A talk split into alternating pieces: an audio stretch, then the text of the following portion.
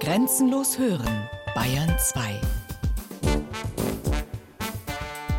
Bayerisches Feuilleton. Einblicke, Rückblicke, Ausblicke auf Kultur und Leben. Immer am Samstagmorgen ab 8 und am Sonntagabend ab 20 Uhr.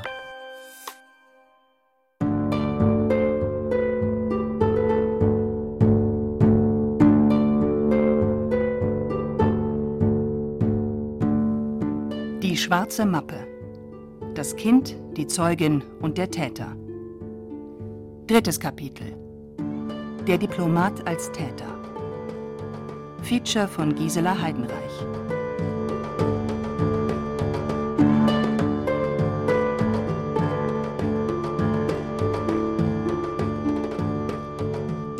Ein einziges Mal bin ich ihm begegnet, ohne zu wissen, wer er war.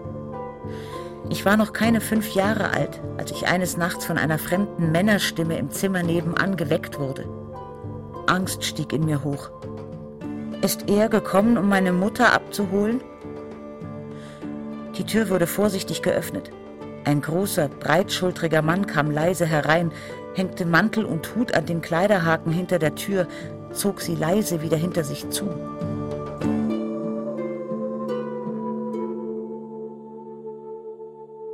Das war er, bestimmt.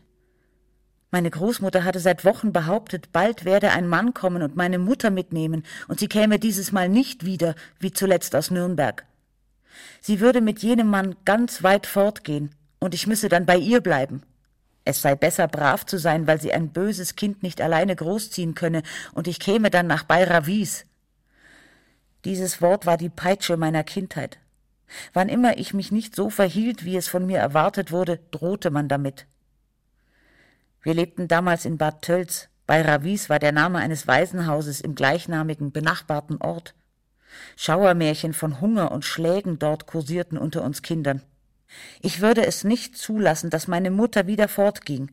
War sie doch damals im Sommer 1948 erst ein halbes Jahr wieder zu Hause, nach langer Abwesenheit. Vom April 1947 bis Januar 1948 war die Mutter von Gisela Heidenreich im Nürnberger Justizgefängnis als Zeugin für den Prozess gegen den Lebensborn e.V., die SS-Einrichtung nationalsozialistischer Rassenpolitik, interniert gewesen. Gisela hatte keine besonders gute Beziehung zu dieser Frau. Erst kurz vor deren Verhaftung hatte sie erfahren, dass sie ihre leibliche Mutter war. Nun aber hatte sie sich an sie gewöhnt, war froh, dass die sportliche Frau mit ihr zum Baden ging und ihr Schwimmen beibrachte. Ich musste wach bleiben in jener Nacht. Solange Hut und Mantel noch am Haken hingen, konnte der Mann nicht mit meiner Mutter fortgegangen sein. Irgendwann bin ich doch eingeschlafen, und als mich die Großmutter weckte, waren Hut und Mantel noch da. Meine kurze Erleichterung war rasch verflogen, als ich sah, dass meine Mutter mit dem Fremden am Frühstückstisch saß. Er stand auf, stemmte mich hoch in die Luft und wirbelte mich im Kreis. Das ist also das Spätzlein. Spatzen müssen fliegen. Dann setzte er mich oben auf den Küchenschrank. Ich war wütend und stieß ihn mit beiden Beinen vor die Brust. Sein Lächeln verschwand. Und nun wurde meine Mutter wütend. Was ist nur in dieses Kind gefahren? Sonst ist es eigentlich ganz lieb. Lass nur. Eines Tages wird sie sich schon noch an mich gewöhnen. Gegen meinen heftigen Widerstand brachte mich meine Großmutter in den Kindergarten. Als ich am Nachmittag wieder nach Hause kam, saß meine Mutter mit rot geweinten Augen am Küchentisch. Sie kniete vor mir nieder, packte mich fest an den Armen und schüttelte mich. Du darfst niemanden erzählen, dass heute Nacht der nette Mann gekommen ist. Hörst du? Er ist oben in meinem Zimmer und geht heute Nacht wieder. Niemand darf das wissen. Wenn das jemand erfährt, kommen die Polizisten und bringen mich fort, dann komme ich so schnell nicht wieder und du musst nach Bayravis. Ich habe geschwiegen und die ganze Geschichte lange Zeit verdrängt. Einige Jahre später erfährt Gisela den Namen des geheimnisvollen Fremden. 1953, beim Eintritt ins Gymnasium in München, wünscht sie sich eine neue Schulmappe. Das war damals so etwas wie ein Statussymbol. Volksschüler hatten Schulranzen, Gymnasiasten Aktentaschen.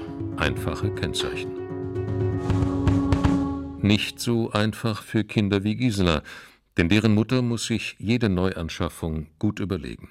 Das Schulgeld ist teuer genug. Wo soll ich denn jetzt das Geld für eine neue Mappe hernehmen? Der Ranzen ist doch noch gut.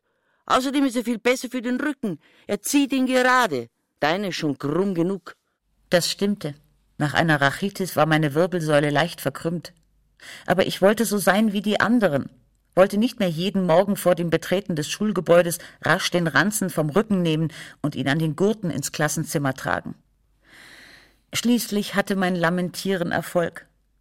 Eines Tages legte meine Mutter geradezu feierlich eine Aktentasche auf den Tisch.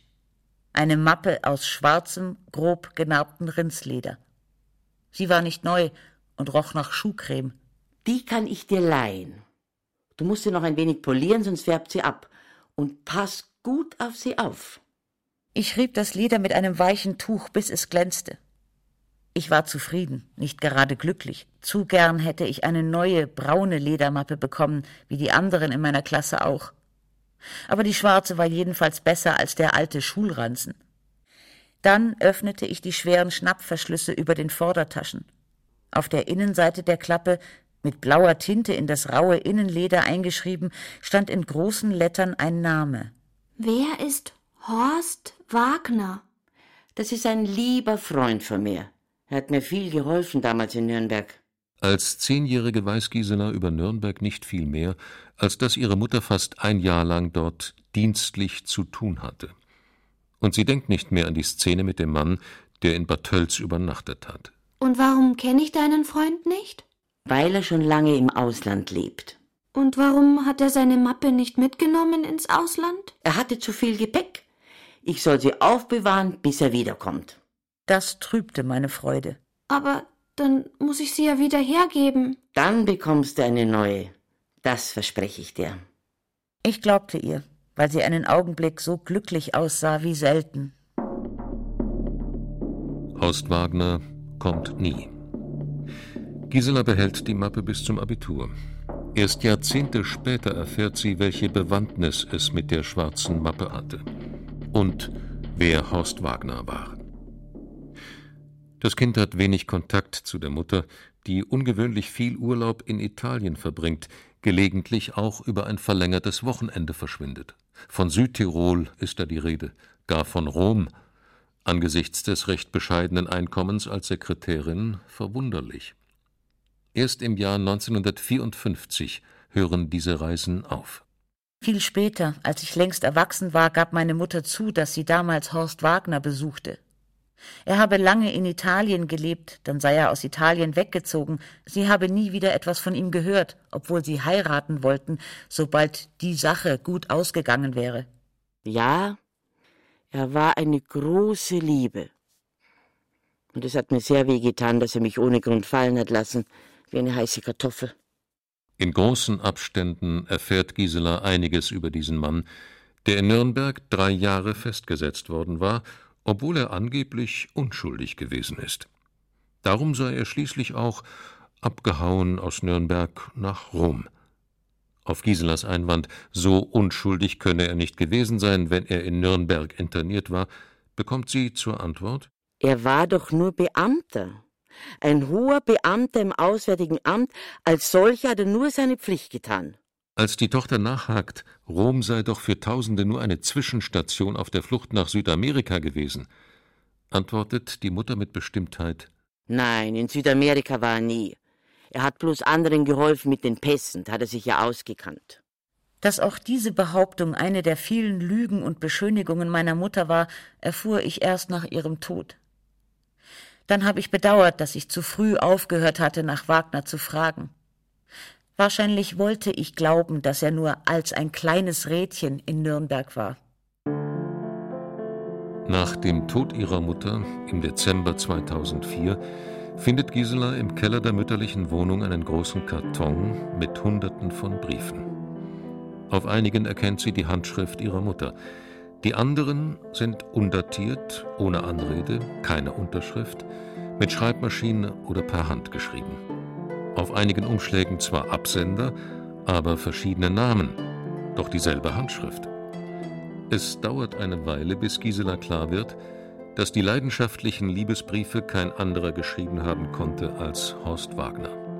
Auch wenn die Absender Ludwig Schaller aus Nürnberg, Bianca Sordini aus Rom oder Peter Ludwig aus Buenos Aires heißen. Nun will sie endlich genau wissen, wer der langjährige heimliche Geliebte ihrer Mutter wirklich war. Anfang 2005 begann sie nachzuforschen. Das war damals nicht leicht. Es gab kaum Publikationen über ihn. Im Internet war er mit dem Allerweltsnamen Wagner unter Hunderten gleichen Namens nicht zu finden. Heute genügt ein Mausklick, um zu erfahren, dass Horst Wagner als vortragender Legationsrat zum persönlichen Stab des NS-Außenministers Joachim von Ribbentrop gehörte. Da ich aus Bemerkungen meiner Mutter wusste, dass der mysteriöse Freund und wunderbare Mann ein hoher Beamter im Auswärtigen Amt gewesen war, fragte ich als erstes im politischen Archiv des AA nach einer Personalakte Horst Wagner.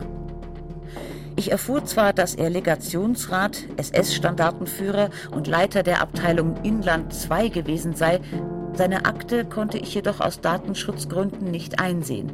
Die vorgeschriebenen 30 Jahre nach seinem Tod endeten erst am 13. März 2007. Ich erschrak. Mir wurde klar, dass Horst Wagner eine wichtige Rolle im Naziregime gespielt hatte. Meine Mutter musste doch gewusst haben, wer der Mann war, den sie bis zu ihrem Tod verehrte, obwohl er sie sitzen gelassen hatte. Wie konnte sie sich bereits im Gefängnis so sehr in einen Nazitäter verlieben, dass sie ihm in ihrer Zelle schrieb, es ist doch nur ein winziger Sonnenstrahl an meiner Zellenwand, und doch ist es hell und strahlend um mich, als ob ich mich in einem Meer von Licht befände. Mein Herz ist fröhlich, weil es seit gestern Abend den Atem des Übernatürlichen spürt. Ist das die Ahnung, dass wir füreinander bestimmt sind? Ich glaube fest und unerschütterlich an diese Bestimmung. Es ist ein heiliges Wunder, unsere Liebe und ganz im Sinne seiner unverbrüchlich bewahrten Nazi-Ideologie antwortete er Der letzte Schritt unseres Ineinanderwachsens ist getan. Es ist ein Wille, ein Herz und ein Blut, das uns zusammenhält für immer. Ich musste alles über diesen Mann herausfinden. Ich versuchte alle im Keller gefundenen Briefe zu entschlüsseln und begab mich auf private Spurensuche. Aus den Briefen erfährt Gisela viel über Wagners Zeit im Nürnberger Gefängnis, über die Flucht und seine Aufenthalte in Rom und, entgegen der Behauptung ihrer Mutter, auch in Südamerika. Sie recherchiert anhand der Absender und findet in Rom heraus, dass er dort 1953 verhaftet wurde. Die Anklage gegen ihn lautete Beihilfe zum Mord an über 350.000 europäischen Juden. Kaum ist die Sperrfrist für die Personalakte abgelaufen, ist Gisela wieder in Berlin, forscht zudem im Institut für Zeitgeschichte in München und im Hauptstaatsarchiv in Düsseldorf weiter. Horst Wagner wurde am 17. Mai 1906 als Sohn eines Militärbeamten in Posen geboren. Seine Mutter war die Tochter eines ostpreußischen Gutsbesitzers und Pferdezüchters, bei dem Horst schon als kleiner Junge mit Pferden umzugehen und sie zu lieben lernte. Pferde sollten in seinem ganzen Leben eine wichtige Rolle spielen. 1912 zog die Familie nach Berlin. Dort verließ Horst das Gymnasium ohne Abschluss und besuchte ab 1918 die Kadettenschule in Karlsruhe. Die Anstalt wurde bald danach geschlossen. Dennoch berief Wagner sich später immer wieder darauf, dass er seine hervorragenden Leistungen im Reitsport und sein unverbrüchlich kameradschaftliches Verhalten dort erworben und angeblich nichts unternommen habe, was seiner Kadettenehre widersprach. 1924 wurde er wegen seiner außerordentlichen sportlichen Leistungen ohne Abitur an der Deutschen Hochschule für Leibesübungen zugelassen Prorektor Karl Diem, später Hauptorganisator der Olympischen Spiele 1936 und Erfinder des Olympischen Fackellaufs, protegierte ihn, wohl auch, weil Wagner sich an dessen Sportsgeist orientierte. Diem betonte stets die innere Verwandtschaft zwischen Sportmannstum und Soldatentum. Wagners entsprechende Gesinnung lässt sich in etlichen Artikeln nachlesen, die er für die Zeitschrift Die Leibesübung schrieb, zum Beispiel unter dem Titel Staat und Körpergefühl in der Weltgeschichte. Ein damaliger Studienkollege und späterer Prozesszeuge erinnerte sich Wagner gehörte zu den Studenten, die die Aufmerksamkeit von Diem erregten. Er war ein Mensch von zweifellos beweglichem Intellekt und scharfem Verstand und geistiger Regsamkeit. Er zeigte im Hochschulexamen im Fußball, Handball und Tennis beste Leistungen. Sein Gedanke war, im Ausland als Diplomat das Abitur nachzuholen. Das Original seiner Diplomarbeit von 1929 war später nicht mehr aufzufinden, und die vorgelegte Abschrift wies so viele Merkwürdigkeiten auf, dass sie in Nürnberg nicht anerkannt wurde. Wagner schrieb nach seinem Sportstudium als Sportjournalist für verschiedene Zeitungen, publizierte ein paar Gedichte und nannte sich einige Jahre lang Horst Maria Wagner, weil er sich vermutlich auch für einen kongenialen Lyriker in Rilkes Fußstapfen hielt. Das 1935 in der Berliner Illustrierten Zeitung publizierte Gedicht zu den Bauarbeiten des Olympiageländes spricht für sich. Arbeitslied vom Olympischen Feld in weiter, grünender märkischer Heide säen wir Steine und Eisen und Stahl, ernten aus unserer Kraft erbauend ein riesiges, ewiges Menschheitsmahl. Aus der weiten, grünenden märkischen Heide wuchtet, bereit für die Jugend der Welt, unsere Arbeit krönende Leistung für den sportlichen Kampf, das olympische Feld. Bis 1935 schlug er sich recht und schlecht als Journalist, Reit und Tennislehrer durch. Die Wende in seinem Leben kam mit einer Doppelhochzeit. Er heiratete die Tenniskoryphäe Irmgard Spieß, seine Schwester den Luftwaffenoffizier Siegfried Taubert, der ihm den Zugang zu höchsten SS-Kreisen öffnete. Er war der Sohn von SS-Gruppenführer Siegfried Taubert, der ab 1937 als Burghauptmann Himmlers Lieblingsprojekt leiten sollte, die Kultstätte Wewelsburg.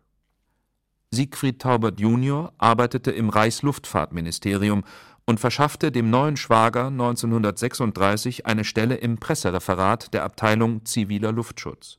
Gleichzeitig bewarb sich Wagner, seiner Wunschvorstellung vom diplomatischen Dienst folgend, als wissenschaftlicher Hilfsarbeiter im Auswärtigen Amt er wurde rasch in die von Hitler installierte Dienststelle Rippentrop übernommen und erhielt wegen seiner englischen Sprachkenntnisse den Auftrag, bei den Olympischen Spielen 1936 renommierte ausländische Gäste zu betreuen. Auf Wunsch Rippentrops und Himmlers trat Wagner im September 1936 als Oberscharführer in DSS ein. Ribbentrop selbst war bereits 1933 gleich im Range eines SS-Standartenführers aufgenommen worden. Als Rippentrop 1938 zum Außenminister ernannt wurde, nahm er Mitarbeiter der alten Dienststelle mit. Wagner wurde als Legationssekretär in den Beamtenstatus erhoben. Als Mitglied im persönlichen Stab von Rippentrop durfte er ihn von Anfang an begleiten. So kam er in die Nähe Hitlers und wurde Zeuge weltpolitischer Ereignisse, wie beim Treffen mit Chamberlain in Bad Godesberg und beim Münchner Abkommen 1938.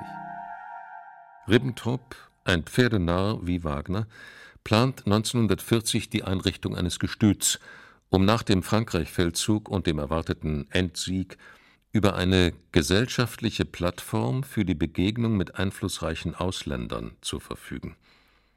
Er betraut Wagner mit der wichtigen Aufgabe, die ihm im Amt den Spitznamen Pferde-Wagner einträgt.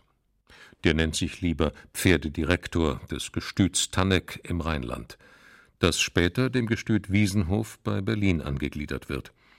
Aus Frankreich werden hochwertige Rennpferde organisiert. In Wagners Gerichtsakten finden sich Listen von etwa 300 kostbaren Stuten, die von den Deutschen beschlagnahmt und nach Deutschland verbracht wurden. Bereits 1940 war Wagner zum Legationsrat ernannt und mit einer zusätzlichen angenehmen Aufgabe betraut worden er konnte sich nun mit seinem privaten 2,3 Liter Mercedes durch Frankreich, Spanien und Portugal steuern lassen, um im Auftrag Rippentrops die sogenannten Liebesgaben für Himmler bzw. dessen SS-Truppen zu organisieren. Spirituosen, Tabak, Süßigkeiten, rare Lebensmittel und so manche Kostbarkeiten wie Tafelsilber und Uhren. Ganz uneigennützig war die Organisation dieser Liebesgaben nicht die Räume in seinem Büro Wagner waren nach Zeugenaussagen vollgestopft mit Vorräten, die auch Wagner selbst und dem Auswärtigen Amt zur Verfügung standen. Wagners Chauffeur sagte später aus Es gab auch Fahrten, auf denen Lebens- und Genussmittel für das Auswärtige Amt mitgebracht wurden. Ich erinnere mich zum Beispiel, dass in Prag zu Weihnachten Hasen und Butter besorgt wurden. Es waren zwei Kuriersäcke voller Hasen und etwa zwei Zentner Butter, die ich als Kurier von Prag nach Berlin bringen musste. Vielleicht trug die gute Organisation der Liebesgaben dazu bei, dass Wagner am 28. Mai 1943 von Himmler zum alleinigen Verbindungsführer zwischen den beiden Ämtern bestellt worden war. Gleich danach wurde er zum Obersturmbannführer befördert. So war er von nun an gewissermaßen Diener zweier Herren. Zuvor hatte Rippentrop ihm bereits die Leitung des Referats Inland II übertragen. Der Name suggeriert die Beschäftigung mit inneren Angelegenheiten. In Wirklichkeit aber war eine der Hauptaufgaben der Abteilung die Kooperation mit den SS-Behörden zur sogenannten Endlösung der Judenfrage in den besetzten europäischen Gebieten. Ein Telegramm Wagners vom 10. April 1943 an den Polizeiattaché von Agram beweist, was Wagner später im Nürnberger Prozess und in den Vernehmungen in der Bundesrepublik hartnäckig leugnete. Er hat aktiv und in voller Kenntnis der Folgen der sogenannten Endlösung zugearbeitet. Geheim. Betreff Abbeförderung von Juden aus Kroatien nach Auschwitz. Unter Bezugnahme auf die seinerzeitige telefonische Mitteilung bitte ich zu berichten, wann voraussichtlich mit dem Beginn der angekündigten gruppenweisen Abbeförderung der restlichen etwa 2000 Juden aus Kroatien zu rechnen ist. Hat er auch meiner Mutter gegenüber seine wahre Funktion geleugnet? Wie sonst konnte sie ihm im Juni 1948, als ihm die Anklage drohte, geradezu religiös verzückt schreiben Es ist mir völlig klar, dass man versuchen wird, dich für Dinge verantwortlich zu machen, die dein Herz und deine Art immer schon abgelehnt haben. Und wenn sie dich bloßstellen und dir die Ehre nehmen wollen, deine Edeleinfrau wird immer in andächtiger Verehrung zu deinen Füßen knien und dich anbeten, denn sie glaubt fest und stark an dein begnadetes Herz, das Beste, Reichste und Kostbarste auf dieser Welt. Das begnadete und kostbarste Herz hat sich auch an der Ermordung des französischen Generals Merny in der Kriegsgefangenschaft beteiligt. In einer Aktennotiz vom November 1944 an Rippentrop schlägt Wagner vor, dass bei einer Verlegung von französischen Gefangenen das Fahrzeug mit dem General eine simulierte Panne haben solle. Bei dieser Gelegenheit soll der General auf der Flucht erschossen werden. Als Zeitpunkt ist Dämmerung vorgesehen. Es wird sichergestellt, dass keine Landbewohner in der Nähe sind. Aus Gründen der Nachforschungssicherheit ist geplant, die Leiche zu verbrennen. Wagners Eifer beschleunigte die Karriere. Noch im Januar 1945 wurde seine Beförderung zum Ministerialrat von Hitler genehmigt, doch von Rippentrop nicht mehr unterzeichnet, was Wagner sein Leben lang ärgerte. Der Aufsteiger verlieh sich selbst dafür den seinerzeit nicht mehr existenten Titel Geheimrat. Im April 1945 besorgt er im Auswärtigen Amt einen gewaltigen Geldbetrag – um die Pferde aus seinem Gut Tannek in Sicherheit bringen zu lassen und um die Mitarbeiter zu entlohnen. Dann lässt er sich von seinem treuen Chauffeur nach Österreich fahren. Zunächst zum Feldquartier von Ribbentrop, dem Sonderzug Westfalen, in der Nähe des feudalen Schlosses Fuschel, damals im Besitz des Außenministers. Ribbentrop selbst war aber nach Berlin geflogen, zum Abschiedsbesuch bei Hitler im Bunker. So lässt sich Wagner zur Außenstelle des Auswärtigen Amtes in Bad Gastein bringen, entlohnt seinen Chauffeur fürstlich und überlässt ihm seinen Mercedes. Der wird ihm allerdings von SS-Einheiten gleich wieder abgenommen. Wagner wurde mit anderen Angehörigen des Auswärtigen Amts am 11. Mai 1945 in Bad Gastein von den Amerikanern verhaftet und kam in den sogenannten Automatic Arrest, wie viele hohe Amtsträger und Militärs. Nach Lageraufenthalten in Salzburg und Darmstadt wurde er im August 1946 in das Gefängnis des Justizpalastes in Nürnberg überführt und zu seiner Erleichterung nicht als Zeuge der Verteidigung für Rippentrop aufgerufen. Die entlastenden Aussagen der anderen Zeugen konnten die Hinrichtung Rippentrops nicht verhindern Im Zeugenflügel des Justizgefängnisses begegnete Wagner im April 1947 meiner Mutter und verliebte sich sofort in sie.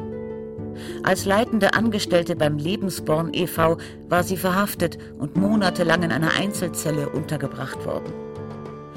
Wagner hatte durch seine Kooperationsbereitschaft und wegen seiner guten Englischkenntnisse bei den Amerikanern Privilegien erworben. Als Zeugenbeauftragter konnte er sich tagsüber frei bewegen und hatte offenbar Schlüsselgewalt über deren Zellen, ein Vorteil für die Liebenden. Anders lässt sich die Erfüllung der Leidenschaft, die aus den Briefen spricht, nicht erklären. Emilie Edelmann wird im Dezember 1947 vorübergehend entlassen, doch bis zum April 1948 immer wieder zu Vernehmungen nach Nürnberg einbestellt. Dort hält sie sich tagelang auf, um so viel Zeit wie möglich mit dem Geliebten zu verbringen. Er ist offenbar in dieser Zeit Freigänger. Sie versorgt ihn mit Zeitungen, und erfüllt eine wichtige Aufgabe. Er beauftragt sie, in Wiesbaden bei einem guten Freund eine dort deponierte schwarze Mappe abzuholen und die darin enthaltenen Dokumente abzuschreiben. Spätestens dann muss der Geliebten klar geworden sein, welche Aufgaben der hohe Beamte zu erfüllen hatte. Sie schreibt an ihn Gestern war ich fleißig an der Schreibmaschine gesessen. Schon nach der ersten Seite hatte ich wieder das alte Tempo, mit dem sicher auch mein hoher Herr Chefgemahl zufrieden sein wird. Dass ich mich beim Durchlesen der Blätter ganz fest in deinen Arm pressen musste, will ich dir nicht verschweigen. Der dumme Verstand, du sagst mir allerdings, er wäre klug, fing nämlich schon wieder an, mir einreden zu wollen, dass und so weiter. Und mein Herz will davon nichts wissen. Es will doch leben und glücklich sein. Ich werde dir die Abschriften als Wertbrief zuschicken, damit ich sicher bin, dass sie nicht verloren gehen. Für alle Fälle habe ich eine zweite Kopie gemacht, die ich hier behalten werde. Einverstanden? Wagner stand ursprünglich auf der Liste der Angeklagten zum Wilhelmstraßenprozess, wurde dann aber, sehr zum Ärger von Ankläger Robert Kempner, lediglich als Zeuge vernommen. Die Protokolle der spitzfindig und geschliffen formulierten Aussagen lassen auf Wagners Intelligenz und diplomatisches Geschick schließen. Wohl wissend, dass ihm selbst die Anklage droht, versuchte er geschickt, seine eigene Schuld zu verschleiern.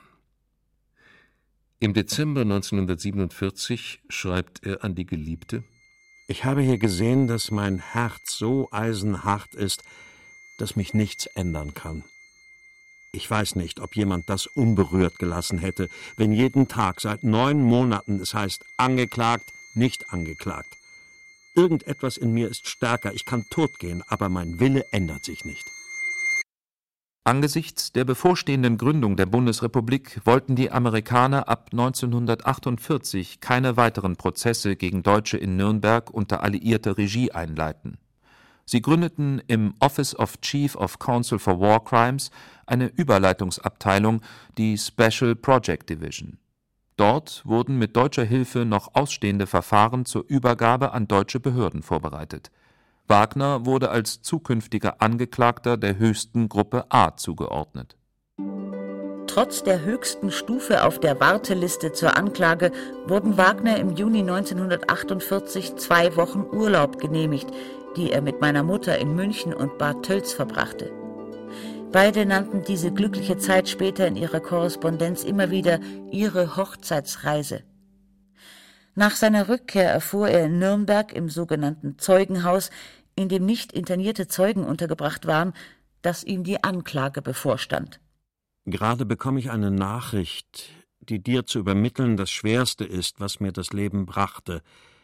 Ich muss sie aber schreiben, da ich sie noch draußen abfassen kann. Es kommt deutsches Gericht. Es darf noch niemand wissen.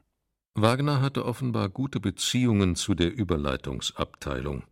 Wer sonst hätte ihm die Nachricht überbringen können, die erst Wochen später, im Juli 1948, offiziell von der Kommission vorgelegt wird. Gegen Wagner und andere Diplomaten des Auswärtigen Amts wird wegen der Deportation europäischer Juden ermittelt. Wagner war sich seiner Lage voll bewusst, als er an meine Mutter schrieb Wenn sich das richtige Gefängnis hinter mir schließt, ist es vielleicht so, dass wir längere Zeit keine Verbindung mehr haben werden. Der Prozess war nicht zu vermeiden. Dem Brief legte er eine Vollmacht für meine Mutter bei, die sie berechtigte, ihn in allen bank- und finanziellen Angelegenheiten zu vertreten und bindende Erklärungen im Rahmen der bestehenden Vorschriften abzugeben. Es folgten Anweisungen, sich um seine Lebensversicherung, seine Spar- und Bankkonten zu kümmern, sowie Schadensersatz bei den Amerikanern einzureichen, die ihm bei seiner Verhaftung in Bad Gastein Geld, Uhr und Pokal abgenommen hätten. Die vorzeitige Information gibt Wagner einen Vorsprung für die Planung seiner Flucht. Es gelingt ihm erneut, wie schon einige Male zuvor, sich in die Krankenstation des Lagers Nürnberg-Langwasser einweisen zu lassen. Dort ist der Aufenthalt nicht nur angenehmer als im Justizgefängnis. Wagner hat eine gute Beziehung zum Lagerleiter, der auch die ausgiebigen Besuche seiner Geliebten toleriert, sogar einmal ein von Gott geschenktes Wochenende. Anfang August 1948 schreibt er an sie Eine kleine Freude für mein liebstes Herz. Ich bin im Hospital, wo du mich schon oft besucht hast. Wie lange ich bleibe und wann das andere Übel beginnt, steht noch nicht fest. Kurz danach erfuhr er, dass das andere Übel, die offizielle Anklage, unmittelbar bevorstand. Er schrieb einen drängenden Brief, sie müsse am 21. und 22. August kommen und unbedingt folgende Dinge mitbringen. Tabak und Zigaretten, etwas Salz, einen Anzug, ein Messer, ein großes Laken und seine Originalzeugnisse aus den letzten Stellen, vermutlich aus der schwarzen Mappe. Am wichtigsten sein goldenes Zigarettenetui, das er zuvor seinem Anwalt Rudolf Aschenauer, einem der prominentesten Verteidiger in den Nürnberger Prozessen, als Honorar versprochen hatte. Mir liegt eine Postkarte von Aschenauer vor, auf der er dem sehr geehrten Fräulein Edelmann handschriftlich mitteilt Wie Sie wissen, vertrete ich Herrn Horst Wagner. In dieser Sache würde ich Sie bitten, Samstag, den 21.08.48, 13 Uhr, mich in meiner Münchner Privatwohnung aufzusuchen. Herr Horst Wagner hat mir den grauen Ledermantel und das goldene Zigarettenetui, das sich bei Ihnen befindet, übertragen. Ich bitte Sie, diese Sachen mitzubringen. Mit den besten Grüßen, Ihr Rudolf Aschenauer. Meine Mutter sagte den Termin bei Aschenauer ab und fuhr am 21. August nach Nürnberg. Wenige Tage danach gelang Wagner die Flucht, nachdem ein Freund ihm das Zigarettenetui in bare Münze verwandelt hatte, auf dem Schwarzmarkt, bei einem jüdischen Händler. Am 22. August hinterließ er für meine Mutter eine letzte Anmerkung in einem Bildkalender. Jetzt wissen wir, dass unser Glück beginnt. Zum Zeichen der gelungenen Flucht erhält sie einige Tage später per Post einen Ausschnitt aus einer amerikanischen Zeitung. Ein Herrenreiter in rotem Jackett und weißer Hose springt auf einer Fuchsstute über eine hohe Hürde. Die Zügel lässig in einer Hand, schwenkt er dabei lachend mit der anderen Hand seinen Zylinder. First over the bars steht darunter. Auf einer offenen Postkarte mit dem Absender Horst Wagner, Nürnberg, fordert er die Geliebte auf: Schick mir nun keine Zeitungen mehr. Ein Code, den sie lange zuvor schon für den Fall einer gelungenen Flucht vereinbart hatten. Gleichzeitig schreibt er mit Datum vom 31. August einen förmlichen Brief an sie, in dem er sich für die schöne Zeit mit ihr bedankt und vorgibt, zu seiner Familie, die er 1945 in Berlin zurückgelassen hat, zurückzukehren. Ein Täuschungsmanöver. Er wusste genau, dass die Post meiner Mutter überwacht werden würde. Zahlreiche Briefe waren zwischen Bad Tölz und dem Nürnberger Justizgefängnis hin und her gegangen und zensiert worden. Am 1. September erging der Haftbefehl gegen ihn. Als die Anklageerhebung vom Landgericht Nürnberg im Oktober 1948 eröffnet wurde, war er längst über alle Berge. Anscheinend konnte er in Erfahrung bringen, dass sein Trick funktioniert hatte und man ihn in Berlin suchte. Er hätte sich sonst kaum noch einmal in die Salzstraße 25 nach Bad Tölz gewagt, wo ich ihm damals begegnete. Nach dem Abschied von seiner Geliebten beginnt seine abenteuerliche Flucht zu Fuß auf den inzwischen als Rattenlinie bekannten Wegen über den Brenner nach Südtirol. Wagner kann sich dank des Bargelds, das er für sein Zigarettenetui bekommen hat, an der Grenze bezahlte Fluchthelfer leisten. Er findet immer wieder Unterschlupf in Klöstern und bei gewogenen Gastwirten und Bauern. Ende Oktober trifft er mittellos in Rom ein, sucht zunächst im deutschen Priesterkolleg Santa Maria dell'Anima Zuflucht. So behauptete es jedenfalls Giselas Mutter. Tatsache ist, dass dessen Rektor, Bischof Hudal, auch hohen NS-Flüchtlingen in Kooperation mit dem Internationalen Roten Kreuz zu gefälschten Pässen und Visa nach Südamerika verhalf. Im November 48 stellt Wagner einen Antrag auf einen Reisepass beim Internationalen Roten Kreuz auf den Namen Peter Ludwig und bemüht sich um eine Ausreise nach Argentinien. Er gibt das Vorhaben jedoch auf, als er einen sehr angenehmen Unterschlupf findet – im Palazzo Marignoli bei einer Marchesa, die ihm jahrelang freundschaftlich verbunden bleiben wird und ihn nach Kräften unterstützt. Vorübergehend arbeitet er auch bei einer Contessa auf deren Castello della Castelluccia außerhalb von Rom, wo er sich um das Gestüt kümmert. Ich habe die Tochter der Contessa ausfindig machen können. Sie war damals noch zu klein und erinnerte sich nicht an einen Peter Ludwig, gewährte mir aber Einblick in das Gästebuch der Familie so weiß ich genau, dass Wagner alias Peter Ludwig 1950 dort war. Er bedankte sich herzlich für den schönen Weihnachtstag. Zu Weihnachten wurden nur gute Freunde eingeladen, berichtete mir die Tochter. Sie erzählte auch, dass zu jener Zeit Yehudi Menuhin für einige Monate eine Villa auf dem Grundstück des Castello gemietet hatte. Damit bestätigte sie indirekt die von Wagner kolportierte Geschichte, er habe den kleinen Sohn des berühmten jüdischen Geigers kutschiert. Woher er die beiden Damen kannte, konnte Gisela nicht ermitteln. Die Contessa Manzolini di Campoleone hatte eine Trakenerzucht. Wagner könnte die Dame also schon aus der Zeit seiner eigenen Gestütsleitung in Berlin gekannt haben. Marchesa Eloisa Keen Marignoli war als überzeugte Faschistin den Deutschen zugeneigt – und Wagner könnte sie schon früher bei Dienstreisen nach Rom getroffen haben. Ich habe die beiden Herrschaftssitze gefunden. Es lebte sich nicht schlecht in Rom für Horst Wagner. Er tauchte im Palazzo Marignoli auch für seine Tölzer Geliebte ein ganzes Jahr unter.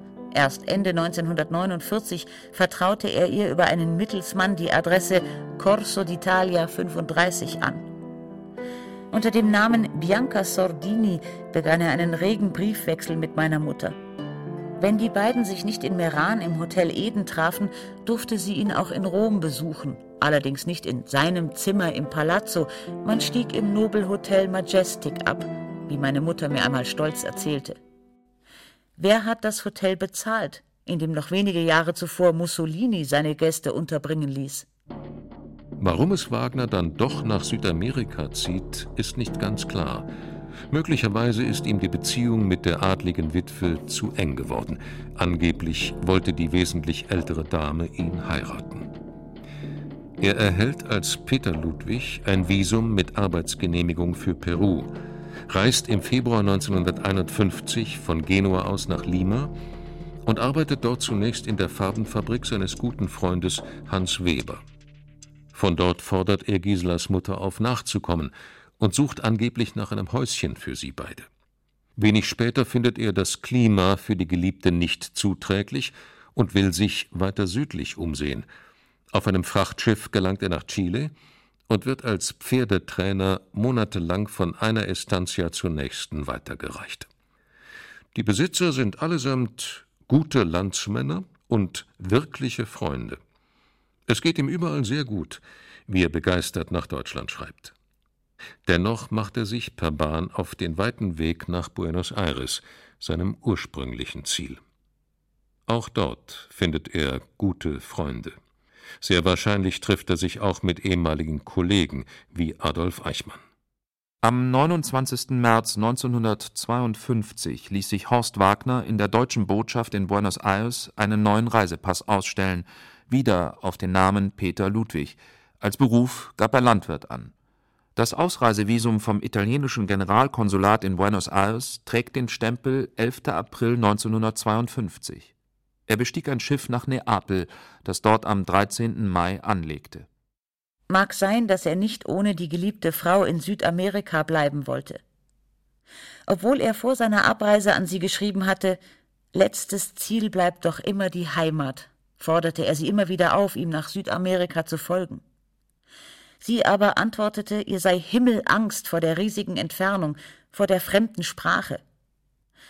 Wohl wissend, dass er nicht in Deutschland leben könne, schrieb sie, Italien ist mir doch schon zur zweiten Heimat geworden.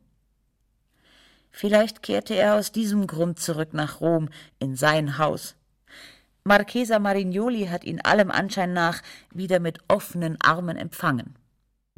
Ganz offiziell ließ er sich nun als Dottore Peter Ludwig mit der Adresse Corso d'Italia 35 als Korrespondent einer südamerikanischen Wochenzeitung nieder.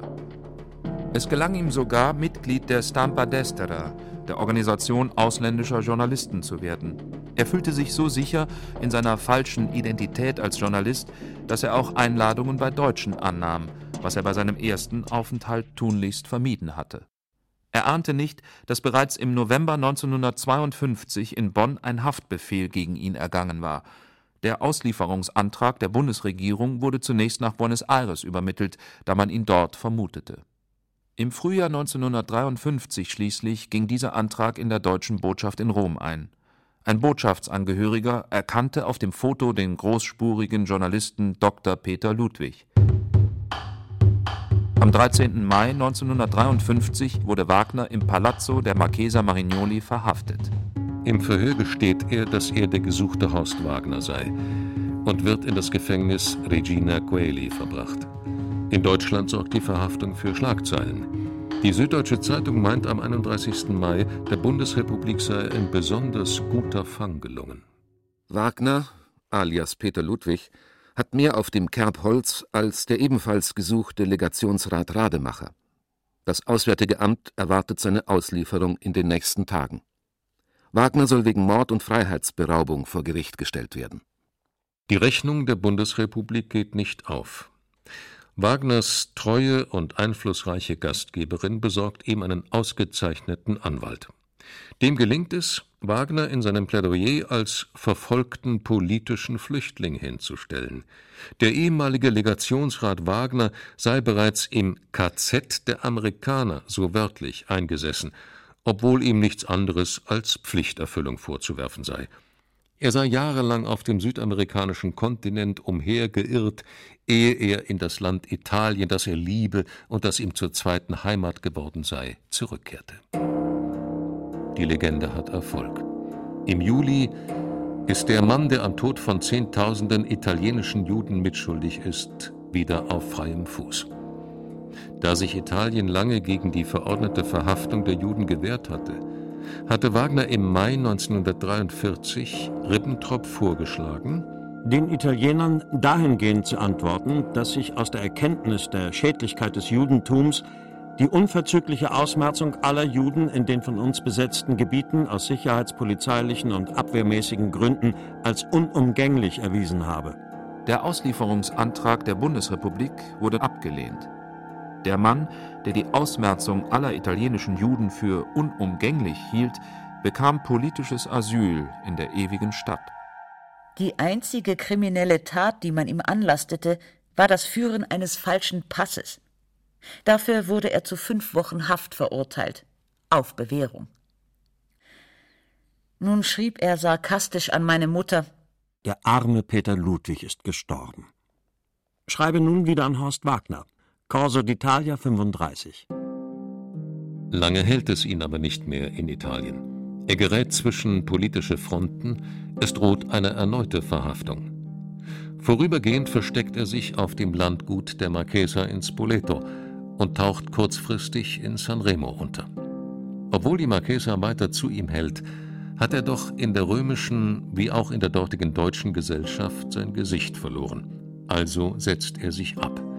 In ein Land, wo man freundlicher mit unsereins umgeht, Franco-Spanien. Zuvor beschwor er meine Mutter nach Rom zu kommen. Später sollte sie gleich eine Bahnkarte nach Neapel lösen. Einfache Fahrt. Offensichtlich wollte er sie bewegen, mit ihm von dort nach Spanien zu reisen. Sie ist seiner Aufforderung nicht nachgekommen, aus welchen Gründen auch immer. Vielleicht aus Angst, selbst wieder verhaftet zu werden, oder weil sie ihr Kind nicht zurücklassen wollte. Nie wieder war in den Briefen Wagners von mir, dem Spätzlein, die Rede. Nie wieder von seinem Schwur, dem Kind ein liebender Vater zu werden. War es enttäuschte Liebe oder brauchte er meine Mutter nicht mehr? In Madrid lernte er eine andere Frau kennen, eine Botschaftsangehörige, die ihm von nun an eher nützlich sein konnte. Die Geliebte, der er sieben Jahre lang ewige Treue geschworen hatte, ließ er fallen und schickte ihr alle Briefe zurück. Zur gleichen Zeit betrieb seine Ehefrau in Deutschland die Scheidung. Seit Januar 1954 hatte Wagner versucht, sich in Madrid zu etablieren, kam dort aber trotz seiner guten Spanischkenntnisse und der Hilfsbereitschaft von Freunden und Hilfsorganisationen wirtschaftlich nicht auf die Beine er registrierte genau, wie ehemalige gute Bekannte und Freunde in der Gesellschaft der jungen Bundesrepublik rasch wieder einen Platz fanden. Entscheidend für Wagner war schließlich, dass im November 1956 das Verfahren gegen seinen engsten Mitarbeiter, den sogenannten Judenreferenten Eberhard von Tadden, mangels Beweisen eingestellt wurde. Noch im selben Monat kehrte er Spanien den Rücken. Ein Top-Anwalt erwartete ihn bereits sein ehemaliger Kollege aus dem Auswärtigen Amt, zuletzt Leiter der politischen Abteilung der Pariser Botschaft Ernst Achenbach, wohnte und praktizierte in Essen.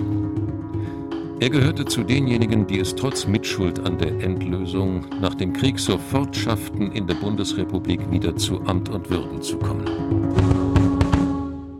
Achenbach zeigte sich dem ehemaligen Kollegen Wagner gegenüber sehr großzügig – Ihn ohne Honorar zu verteidigen, sei Ehrensache. Er überließ ihm sogar eine kleine Wohnung in seinem Bürohaus in Essen. Dort zog auch die neue Geliebte ein, die Wagner aus Madrid gefolgt war. Nach der Heirat im September 1957 arbeitete sie als Sekretärin in Achenbachs Kanzlei.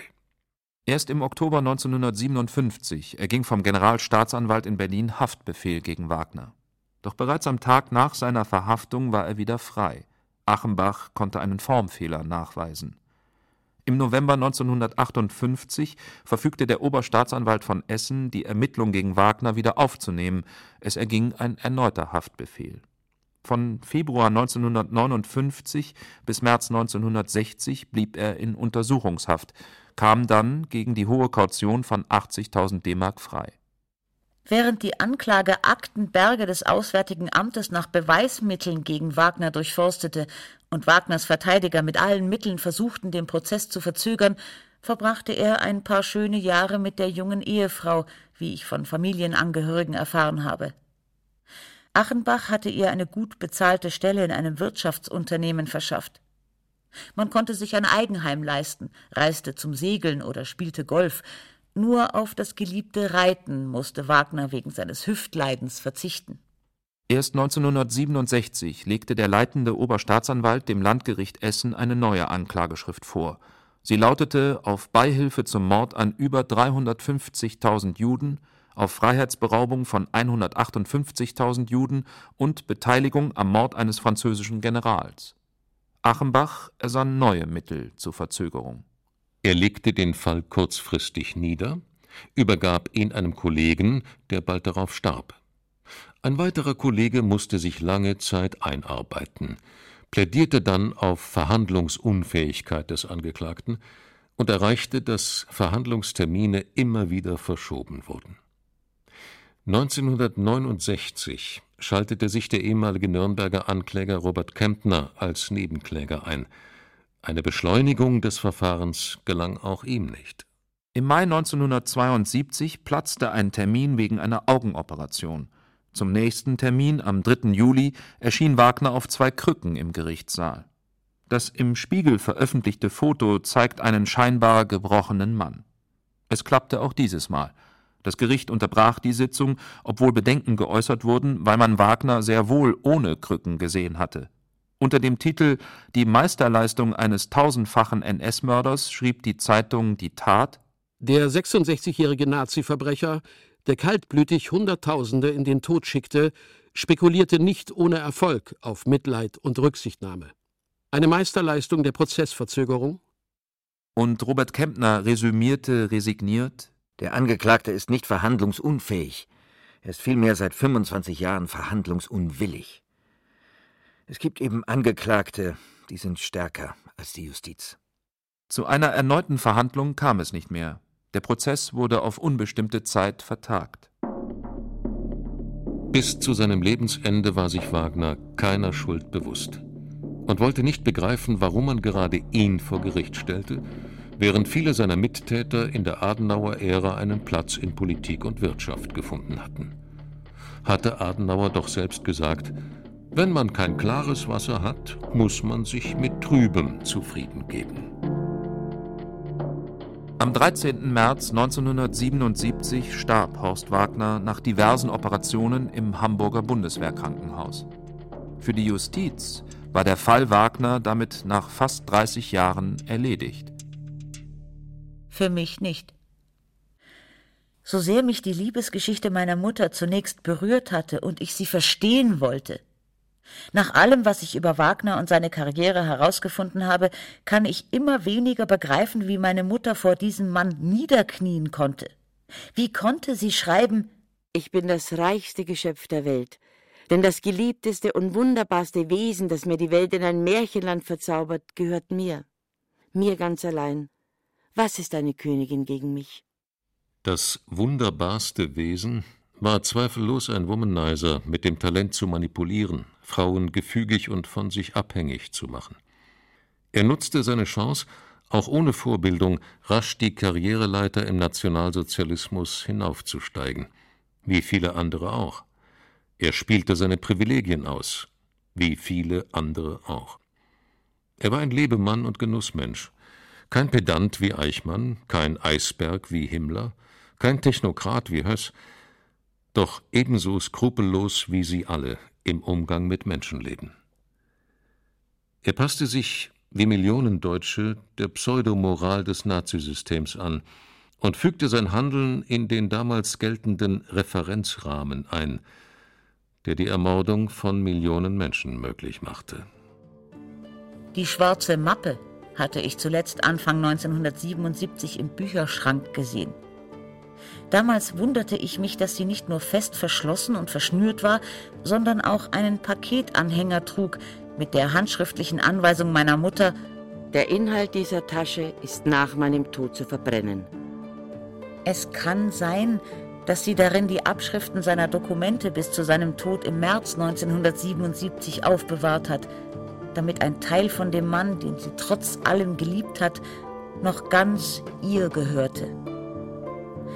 Später war und blieb die schwarze Mappe verschwunden.